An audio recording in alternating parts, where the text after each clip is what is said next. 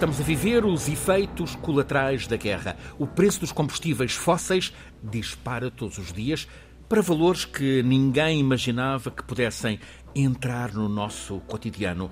O preço do petróleo já passou os 138 dólares por barril. A subida de preços começou há vários meses, muito antes da escalada para esta atroz guerra na Ucrânia, mas agravou-se de modo tremendo com o deflagrar da fase mais violenta do conflito. Algo de nunca antes visto. O preço do gás subiu no espaço de apenas 24 horas, subiu de 40%. Os preços no mercado elétrico ibérico estão nesta semana 12 vezes superiores aos registados há apenas um ano. Todos os recordes de preços estão a ser pulverizados. Neste episódio, o 24 da Escala do Clima, analisamos a extrema complexidade deste tempo. O professor Filipe Duarte Santos traz-nos um convidado, o biólogo António Abreu, com quem vamos analisar possibilidades de soluções alternativas sustentáveis. Primeiro, professor Filipe Duarte Santos, o que está mais do que à vista, o que entra pela nossa economia diária, que consome os nossos bolsos, a Europa deixou-se ficar dependente das importações de gás e petróleo da Rússia e outros recursos também. A Península Ibérica hum, é quase a única porção do continente europeu que escapa a essa dependência em relação ao gás e ao petróleo da Rússia. Uh, professor, fomos apanhados descuidados, apesar de de tantos alertas, a Europa não se preveniu? Um, a situação na Europa é bastante variada. Uh, de facto, um, há, há, países que não dependem do, do, petróleo russo, que é o caso de, do Reino Unido, da Espanha, Sim. Portugal, Irlanda. São muito poucos, são, são uma minoria na, na, União Europeia. Exatamente, são uma minoria. Todos os outros dependem. Uh, embora a França e a Bélgica e a Finlândia, numa porcentagem bastante pequena, Uh, aqueles que dependem mais são exatamente os países do leste, não é? Uhum. os países mais próximos da Rússia. A Alemanha? Em particular, a Hungria uhum. é a que depende mais, tem uma, uma dependência de 25%.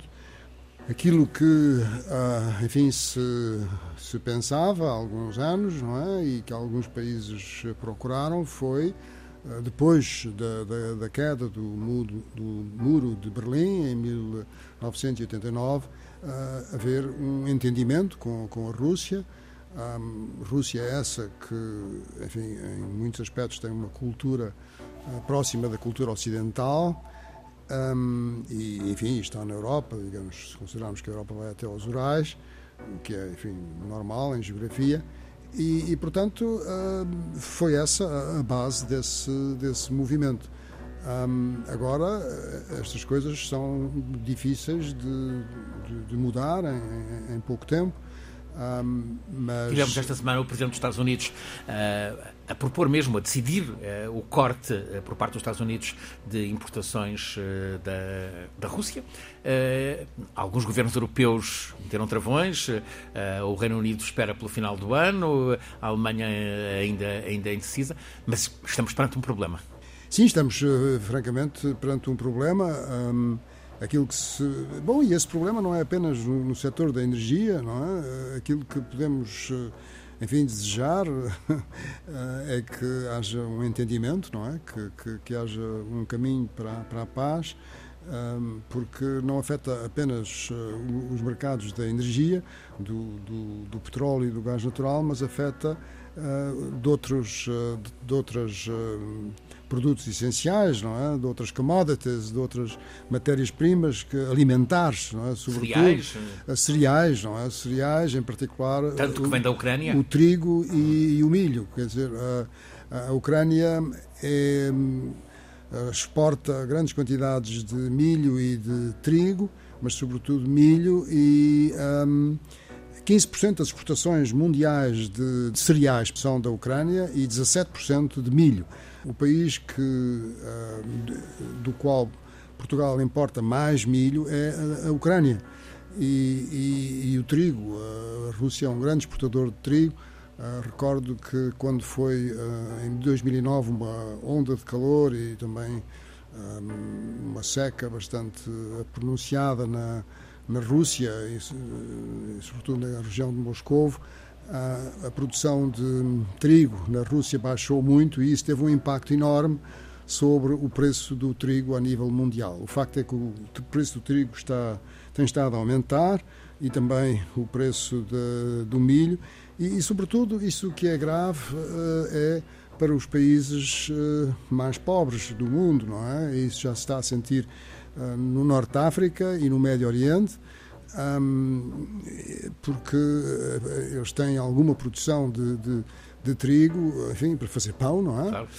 Mas, mas, não tem, não, mas não chega. E, e, o que acontece é que quando há uh, um concurso para a importação desses cereais, eh, eh, esses países eh, não, não, não, não licitam, quer dizer, não, não, não aceitam as ofertas porque são muito caras, procuram adiar, não é? E isso vai fazendo com que haja escassez, escassez, escassez e fome, e, e isso é evidentemente uma coisa muito grave. A verdade é que nestas últimas semanas o mundo, é, é óbvio, mudou, apontando para o médio e para o longo prazo o que é que deve ser pensado? O que é que deve ser decidido? Que alternativas, professor? Há uma, há uma coisa que é, que, é, que é, interessante, é uma notícia positiva para, para o nosso país e que foi mencionada ah, pelo ah, engenheiro Nuno Ribeiro da Silva, num artigo que escreveu no Público, creio que há três dias.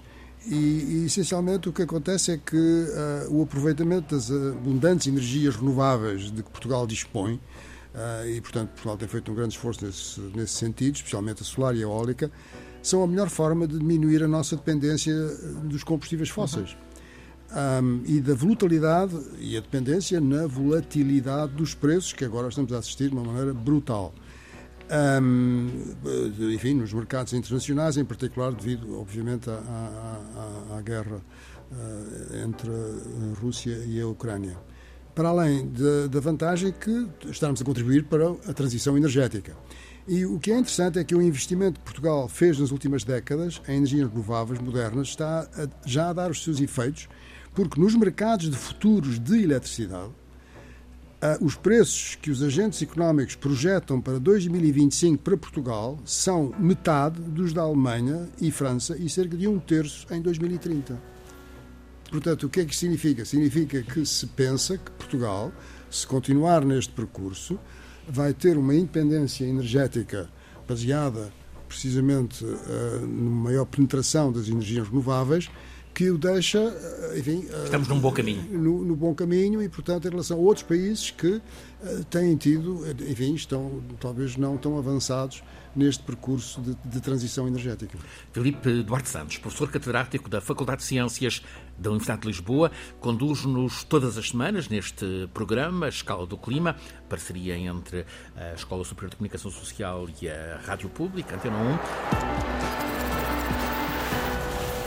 Traz-nos hoje um reencontro eh, com o biólogo António Abreu, responsável pela Cátedra Unesco em Biodiversidade e Conservação para o Desenvolvimento Sustentável. É, aliás, um dos peritos que o professor escolheu para uma série de conferências eh, que decorrem neste mês na Academia de Ciências de Lisboa.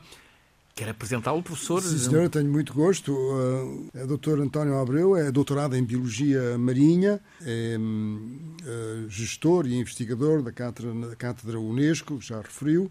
Eh, foi bastonário da Ordem dos Biólogos entre 2008 e 2014 e, presidente da Associação dos Biólogos dos Países Europeus. É membro do Conselho Nacional do Ambiente e Desenvolvimento Sustentável e vai ser um, um dos conferencistas numa série de conferências que vão ter lugar na Academia das Ciências a partir do dia 14 de, de, de março, que é segunda-feira, às segundas e terças-feiras, 14 e 15, e depois mais duas semanas. Segundas e eh, terças ao fim da tarde. Exatamente. Precisamente os, eh, os recursos, um tema uh, muito caro, António Abreu. Uh, leio traduzindo uma notícia esta semana no Diário Espanhol El País. Título: o automóvel elétrico está a devorar o lítio mundial.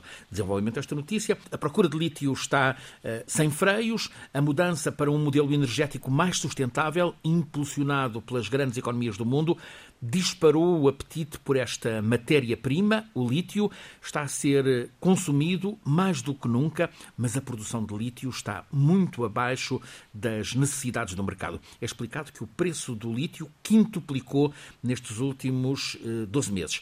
Temos aqui um tema uh, fervilhante, especificamente em Portugal. Está dito que Portugal tem recursos importantes em lítio, mas há a resistência de populações onde é suposto haver jazigos de lítio.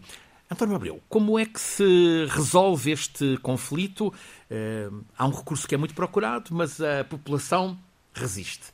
Ora bem, os conflitos normalmente surgem por falta de comunicação, uhum. falta, de falta, de informação e claro. por muitas vezes os, uh, as partes não estarem a discutir o mesmo assunto, ou seja, estão a discutir As em partes conjunto, não estarem a discutir mas o mesmo não assunto. estão a discutir o mesmo assunto claro. ou partem de porque não, não é uma questão de doutrina, não há aqui ninguém que seja contra uma coisa ou a claro. favor de outra. Há de facto, e o conflito pode surgir ou é agravado quando efetivamente não há informação senão aquela que é geral. De facto, o lítio é um, um recurso muito importante que parece do ponto de vista económico, apresentar excelentes oportunidades, sobretudo para um país que é parco, ou costuma ser, ser considerado como parco, não é assim tanto, mas uh, para aqueles que têm valor de mercado em termos de recursos, é sempre visto como um país pequeno, sem grandes uh, recursos, mas neste caso parece que sim, nós temos recursos, o, o potencial recurso está aí, sempre esteve, não havia tecnologia para o utilizar, por isso aquilo agora é um recurso e o que surge é de facto uma oportunidade que parece, pelo preço, o mercado a pressionar, digamos assim, uma exploração desse recurso. A questão que se coloca não é, eh, não é então como é que vamos fazer, nem quem é que está contra ou quem é que está a favor. Eh, e era importante aduzir ou trazer informação mais eh, global. Perceber efetivamente quanto é que temos uhum. e qual é o potencial. Eu ainda não vi nenhum relatório, com certeza que os há, mas não estão ainda no domínio público, e esta é uma matéria de interesse público, que diga efetivamente qual é a capacidade, qual é o uhum. potencial. Qual é a riqueza que ali está. Qual é a avaliação, porque ela já foi feita, certamente, ela está disponível e, e portanto, é ela que vai suportar o modelo de exploração.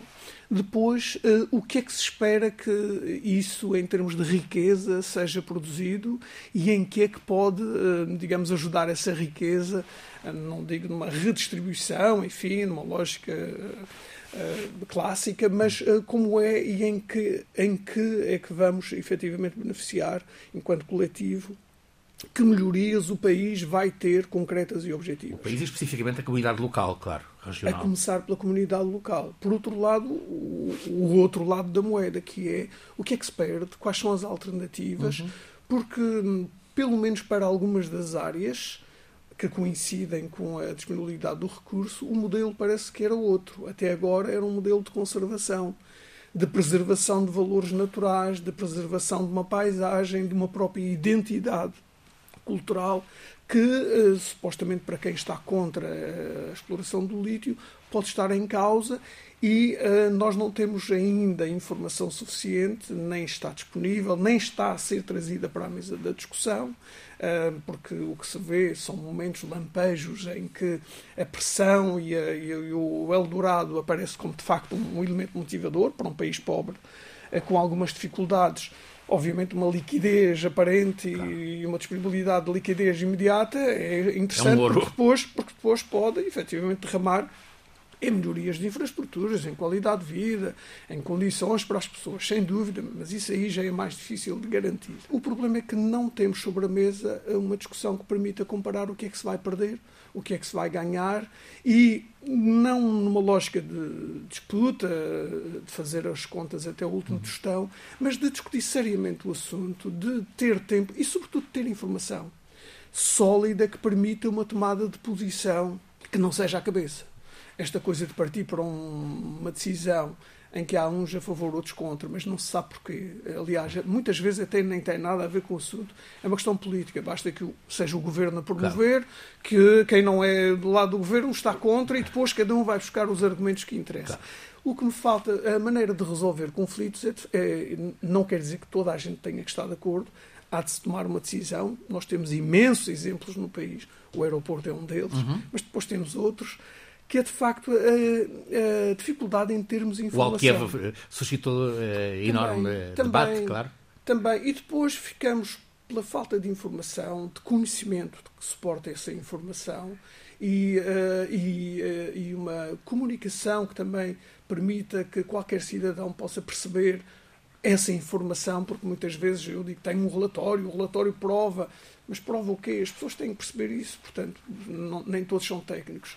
Esse é um problema. Depois, tomar decisões em função de valores acima desse assunto. Uhum. Qual é a visão estratégica que temos para o país? Qual é a visão, qual é o nosso estilo de vida, em que é que baseamos? Porque estamos a apostar ou queremos apostar num recurso que aparentemente é interessante, mas que numa lógica global Uh, não sabemos daqui a 2, 3, 10 anos se não haverá uma alternativa que é muito mais competitiva e este investimento que estamos, porventura, a fazer agora, digamos, a pôr todos os ovos no mesmo cesto, poderá ser, uh, digamos, poderá não compensar, mesmo economicamente, para além dos danos que poderá causar. Ou seja, parece-nos, parece-me a mim que o que falta aqui é uma cultura de um diálogo mais informado, Estudo, estudo, estudo? Estudo, mas um estudo, o estudo existe, porque de certeza que ninguém vai meter dinheiro num investimento destes. O que importa é passar essa informação para que as partes estejam, digamos, uh, equipadas da mesma forma, informadas da mesma forma, para poder então aduzir outros argumentos que não eu sou contra ou sou a favor. Porque não se consegue perceber porque, claro, quem é a favor percebe que há um lucro, digamos, é a questão da vertente económica, as oportunidades, emprego, enfim, que se pode associar, também não se sabe quantos empregos vai gerar, uh, que tipologia de empregos, se é tecnologia portuguesa, se é quem são os investidores. Depois temos um problema que para mim é muito grave, que, que não ajuda muito a, a discutir isto, que é um, descobre-se que a empresa que está posicionada para ou que ganhou uma concessão acabou de ser criada e até a sede de uma junta de freguesia faz um pouco de confusão. Quer dizer, o, o assunto As em si é de credibilidade ficam em, em Exatamente. Transparência, informação e uma mediação. Ou seja, tem que haver tem que haver aqui uma entidade, e penso que o Estado, os órgãos de Estado, o Governo, enfim, as estruturas, devem ser capazes de fazer uma mediação e uma facilitação deste, deste debate que não pode viver dos tais lampejos ou da pressão mediática ou da necessidade de oportunismos que é o que acontece muitas vezes com o nuclear também. A gente esquece, quando há um acidente não queremos fazer mais, depois passa um tempo, a memória esvai-se e depois aparece aqui uma oportunidade, porque até há outros países que têm. É, é para fugir a esse tipo de debate que eu acho que se pode encontrar um caminho possível para uma pelo menos por uma discussão mais saudável. Professor Filipe Duarte Santos é, é há largos anos eh, presidente do Conselho Nacional para o, o, Desenvolvimento Sustentável. Esta, esta questão do conhecimento, da informação, da, da comunicação, é um problema que lhe tem aparecido muitas vezes? Sim, eu, penso que é, é, é crucial. Tá? O, o, Conselho Nacional do Ambiente e do Desenvolvimento Sustentável tem uma composição uh, muito diversificada, com pessoas uh, com formações muito uh, enfim, diferentes, é? são uh, designados por instituições muito diversas, uh, são, alguns são designados pelo Conselho de Ministros, outros são designados por entidades como seja confederações da, indústria, da agricultura, os sindicatos, de, das câmaras eh, municipais, eh, das universidades, pelas universidades, pelo, pelo Conselho de Reitor eh, das Universidades Portuguesas, mas também por organizações não governamentais e, portanto, Uh, evidentemente que não só. É uma expressão da sociedade portuguesa. E, exatamente. E, portanto, uh, aquilo que Uh, se procura fazer uh, quando uh, se toma a decisão de fazer uma reflexão, um parecer, ou quando nos solicitam, quando o governo nos solicita parecer sobre algum tema, é um, utilizar a ciência, não é? Utilizar o conhecimento como base para, para tomar decisões e, e há sempre a problemática dessas decisões serem a curto prazo ou, ou, mais, ou a médio prazo, quer dizer, qual é a importância que nós devemos dar ao curto prazo face ao médio prazo. São questões muito importantes em tudo o que diz respeito ao ambiente e ao desenvolvimento sustentável, mas tem sido possível hum, tomarmos, uh, enfim, terminarmos e aprovarmos relatórios, documentos através do, do, consenso, não é? E isso por vezes é mais longo, não é? Mas eh, tem sido possível. Aliás, é, é, também aquilo que se faz ao nível das Nações Unidas, excetuando o Conselho de Segurança, não é? Claro, onde há os vetos. António Abreu vai levar à sua conferência na Academia das Ciências de Lisboa.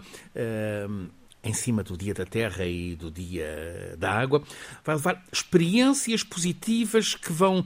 O tema das experiências positivas que vão mostrando a possibilidade de se conservar e utilizar sustentavelmente a biodiversidade nas suas múltiplas formas de organização.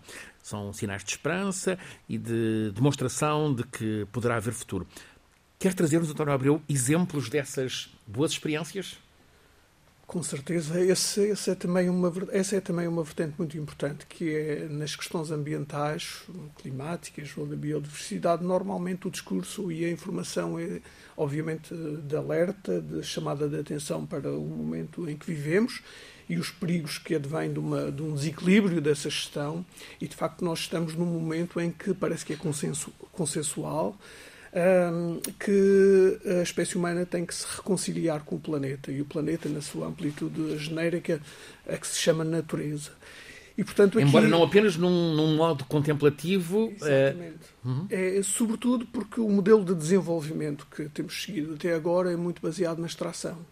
E há uma dependência. O próprio modelo económico e o, o produto interno bruto, digamos assim, aquilo, a equação que usamos para medir eh, o desenvolvimento, o, eh, e sobretudo com uma base económica, mostra que há uma correlação uh, quase perfeita entre a extração de materiais e uh, o desenvolvimento económico, ou seja, a riqueza, o bem-estar, a qualidade de vida. O problema, não haveria nenhum problema se efetivamente vivêssemos num planeta infinito ou numa galáxia que tivesse recursos uh, disponíveis.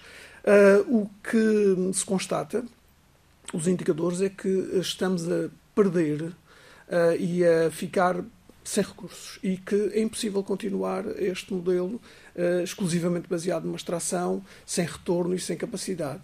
O desafio é enorme e é um desafio que não é uh, para salvar a natureza, é para salvar a economia, para salvar as pessoas. Para salvar-nos a nós todos. E, exatamente, e para podermos pensar em futuro, porque senão não, não há hipótese. E de que forma é que pode haver essa mudança? Como é que a vê? Há uma, há uma constatação e há uma onda de trabalho que diz que nós precisamos de reservar uma parte do planeta em que a natureza permita, digamos, fazer o seu trabalho uh, sem uma grande interferência humana, de modo a que ela nos disponibilize as condições e os recursos mínimos para podermos ter aquilo que nós consideramos uma vida saudável, uh, justa, equitativa e que permita, digamos, alguma perenidade da nossa espécie. Obviamente que para isso é preciso muito conhecimento, muita informação e um modelo de governação e de gestão de um recurso que é o planeta diferente daquele que estamos a assistir ou que temos praticado nos últimos séculos ou durante todos os milénios. Aliás, ainda há pouco na conversa inicial via-se isso mesmo. Nós estamos com um problema que é continuamos a gerir a coisa e a casa e cada um de nós na lógica do lucro imediato, porque a pandemia Covid não nos ensinou nada pelos vistos, porque nós percebemos eh, durante a pandemia que não podíamos estar dependentes, a eh, Europa, a América e outros, da, da, produção chinesa, para coisas básicas como uma simples máscara, um ventilador na primeira fase. Agora percebemos que, afinal, deixámos de produzir aqui ou ali, ou que não somos capazes de promover uma cooperação para a produção equitativa e mais rentável, por exemplo, em países subdesenvolvidos, em detrimento de manter uma hegemonia de um ou outro sítio que permite, pela proximidade, pelo baixo custo de produção, enfim, disponibilizar os recursos que nos satisfazem, mas a nós, nós que estamos mais perto e que estamos bocadinho mais desenvolvidos. Portanto, esta falta de visão integrada que requer uma mudança da governação, ou governança, ou o que quiser, a nível global. mundial, Uh, na dimensão ambiental, houve um, uma série de progressos, sobretudo em questões globais como as alterações climáticas, que ainda não encontra eco nem paralelo na dimensão da conservação da natureza e da biodiversidade. Isto explica-se por várias razões. Uma delas é porque as questões das alterações climáticas mais imediatas, do aquecimento, é fácil de mensurar, é fácil de verificar quantas tempestades aumentaram, quais os custos económicos, perdas de vida. A perda da biodiversidade é uma coisa muito simbólica e hoje a informação, a ciência disponibiliza dados que diz que não é assim. E que mesmo que se consiga regular o clima, digamos assim, que se mantivesse, a taxa de extinção e de destruição da natureza é tão ou mais catastrófica do que o problema das alterações climáticas. Porquê? Porque a biodiversidade não tem reversão. Aliás, eh, entra, entra aqui um estudo eh, que foi conhecido esta semana a região amazónica, eh, que é considerado um, um, um pulmão um, ehm, do planeta, está a, a, perder capacidade para, para recuperar, professor. Exato, mas eh, só, só gostaria de, de, de, de, muito brevemente concordar com aquilo que foi, que foi dito e, e salientar que, uh, enfim, na minha, na minha opinião, o, o problema de da conservação da natureza e de, uma relação mais harmoniosa com enfim, a biosfera. Nós dependemos da biosfera, nós fazemos parte da biosfera, mas às vezes as coisas esquecemos, esquecemos não vamos, disso, não, é? não ponderamos que, que, somos seres vivos, não é? Que somos eh, um organismo vivo e eh, que esse problema dessa relação e portanto que se traduz também na questão da perda da biodiversidade é, é mais difícil do que eh, do que, é, digamos, tem uma dimensão muito maior do que as alterações climáticas, porque no caso das alterações climáticas nós sabemos aquilo que devemos fazer para o, eh, enfim, para para, para atenuar os efeitos. Para atenuar, ao passo que no caso da, da biodiversidade temos o, o, problema de uma população mundial em crescimento uh, muito acentuado ainda, enfim, quer dizer, é um problema realmente mais complexo.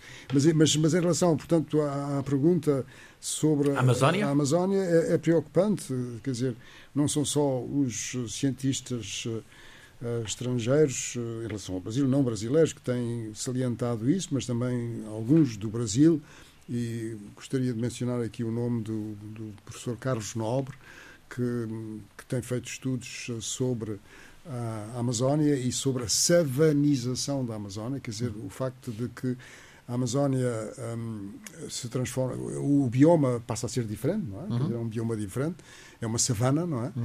E, e, é preciso ter em conta que. Perde a riqueza terrenos, em biodiversidade? Uhum. Perde, evidentemente, uma enorme riqueza em biodiversidade e aqueles eh, terrenos, enfim, a Amazónia é gigante, mas eh, a maior parte dos terrenos eh, não são muito ricos, não é?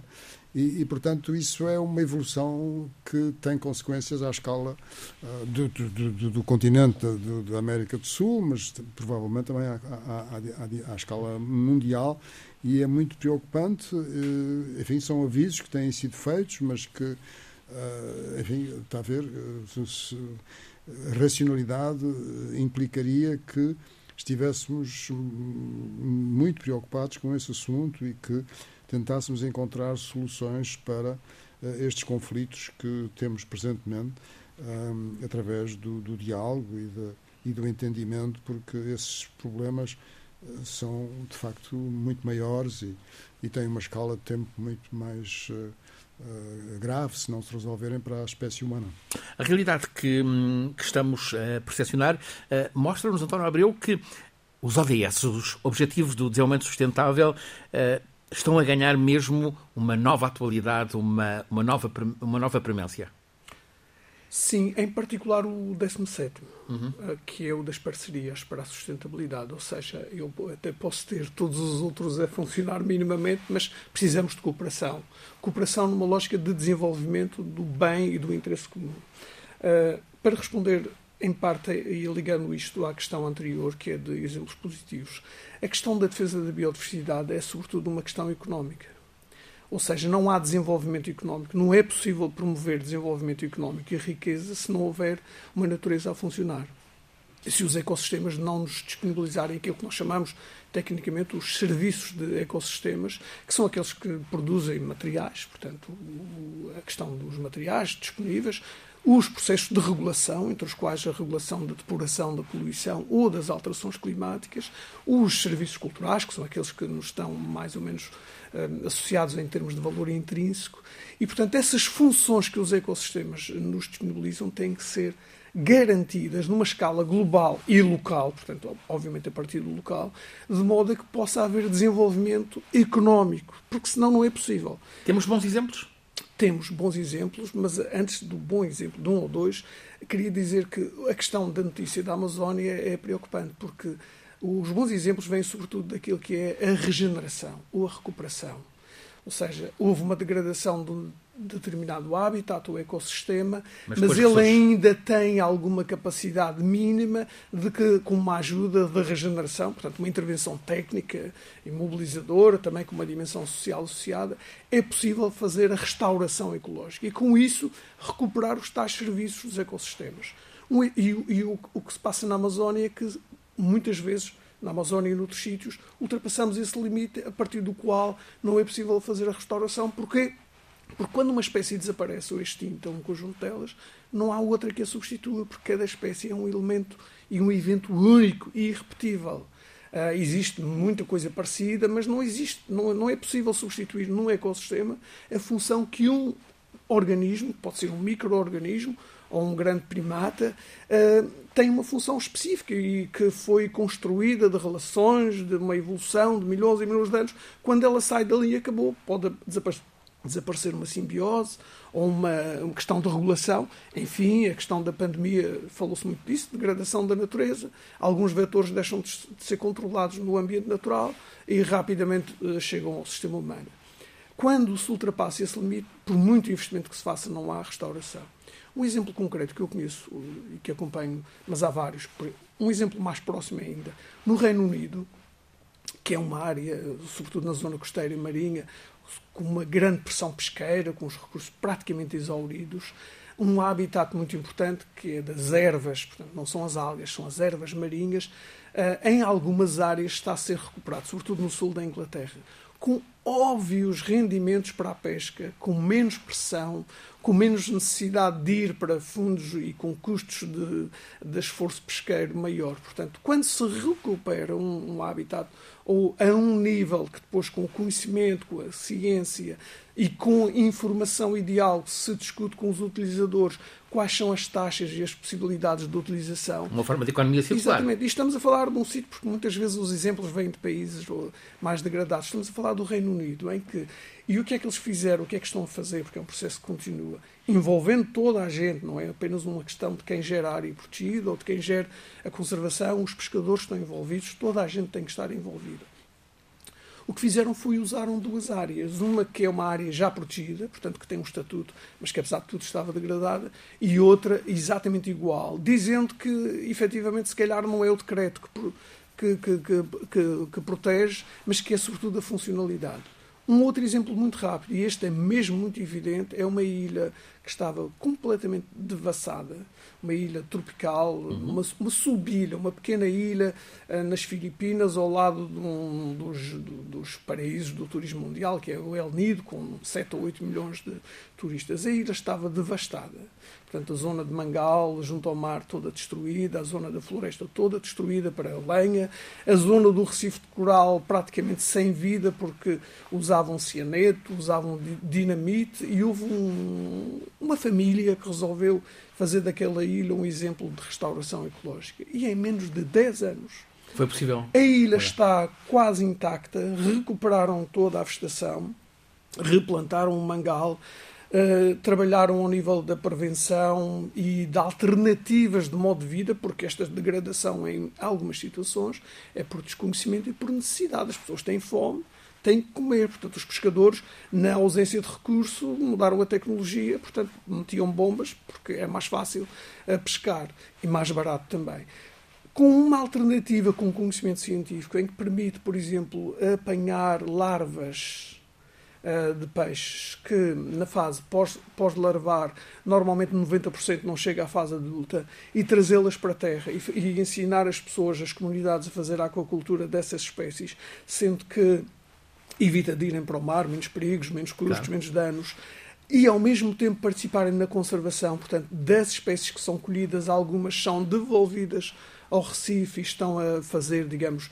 em 5, 6, quase 10 anos de, de, de, experiência, o Recife está com os corais a voltar a nascer, porque entretanto planta-se coral, portanto há técnicas hoje, que é aquela ideia de que o coral leva milhões ou milhares de anos, leva a fazer grandes dimensões, mas em poucos meses vê-se o coral a crescer, obviamente leva o seu tempo, e tudo isto é possível fazer. Se funciona nesta escala, que não tem recursos, que não tem meios, é possível Uh, e isto deve ser comunicado como exemplo. Aliás, é o que está a acontecer. A ilha chama-se Pangatalan, Se alguém quiser ver na internet, tem um lindo website e neste momento está a exportar esse conhecimento e essa experiência para outras ilhas e para outras zonas costeiras onde se pode fazer isto. Estimulante uh, exemplo. Dona Abreu escolheu o 17 dos uh, Objetivos do Desenvolvimento Sustentável, as parcerias. Professor, para si, uh, há um objetivo mais, mais preferido, professor Filipe Duarte Santos?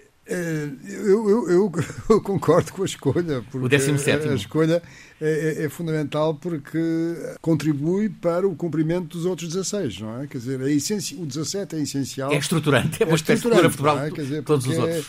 É, é, é, realmente o mais uh, fundamental.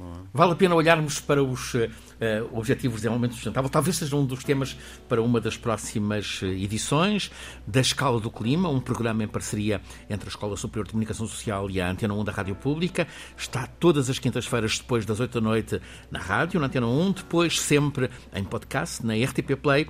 Este é um programa feito por Alice Vilaça, Nuno Portugal, Paulo Cavaco, por mim, eh, Francisco Sena Santos, sempre pelo professor eh, Filipe Duarte Santos, nosso condutor científico, e hoje como convidado, António Abreu.